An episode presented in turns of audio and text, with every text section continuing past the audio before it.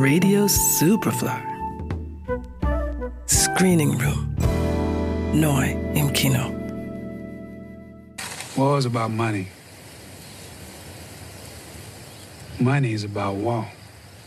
Every time I walk out my front door, see cops patrolling my neighborhood like it's some kind of police state. I can feel just how much I ain't worth.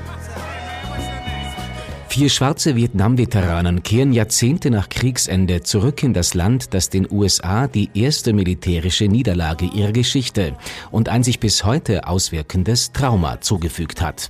Ihre Mission, die sterblichen Überreste eines Kameraden finden und eine Kiste voller Gold.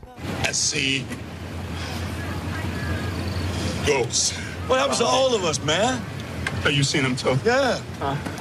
Dad come to you at night. Huh? Stormy Nom comes to me damn near every night. Now he talk to you like he talk to me. Come on. I don't think so. Come on. Der fünfte der Five Bloods, Norman, ist im Vietnamkrieg gefallen, aber in den Gedanken der vier Überlebenden ständig anwesend. Nicht nur als Freund, sondern auch als Mentor, als einer, der für sie das schwarze Bewusstsein verkörpert hatte. Norman ist es auch zu verdanken, dass sie damals nicht die Gewehre gegen die eigenen Kameraden richten, als sie mitten im vietnamesischen Dschungel von der Ermordung von Martin Luther King erfahren. Gave us something to believe in. A direction, a purpose. Taught us about black history when it wasn't really popular back then. Das Gold wollen die vier Normen zu Ehren der schwarzen Community spenden, zumindest bis sie es in Händen halten. Denn der Anblick der Barren ist gar zu verlockend. Bis sie dorthin gelangen, gilt es aber allerlei Hindernisse zu überwinden. Die Kontakte vor Ort geknüpft hat die damalige Geliebte von Otis, der bei dieser Gelegenheit auch erstmals seine Tochter kennenlernt. Aber kann man ihr tatsächlich trauen? Und hat jemand etwas mitbekommen, als Eddie in einer Bar betrunken etwas von ihrer Schatzsuche herumgrölt? Spike Lees neuer Film The Five Bloods geht in vielerlei Hinsicht an die Wurzeln dessen zurück, wovon er in seinem Vorgänger Black Clansman erzählt. Das Wiedererstarken der White Supremacists und infolgedessen des Ku Klux Klan ist eng mit der Niederlage der Amerikaner in Vietnam verknüpft.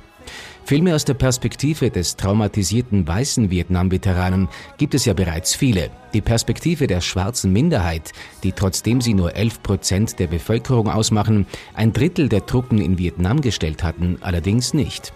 Das wollte Spike Lee nun nachholen. The Vietnam War was the first war that was ever, ever televised into American homes. And at the height of the Vietnam War, African Americans are only 10% of the American population, yet we made a third of the fighting forces. And many black soldiers were sent directly to the front line where we incurred more deaths, casualties, all that stuff. Erzählerisch wirkt Lees Film vielleicht an der ein oder anderen Stelle etwas konstruiert, aber sein Einsatz dramaturgischer Kniffe, die Rückblenden im 4-3-Format, die bewusste Entscheidung auf CGI-Verjüngung zu verzichten und Monologe, die die vierte Wand durchbrechen, sorgen nicht nur für Überraschungsmomente, sondern vertiefen auch seine Figuren.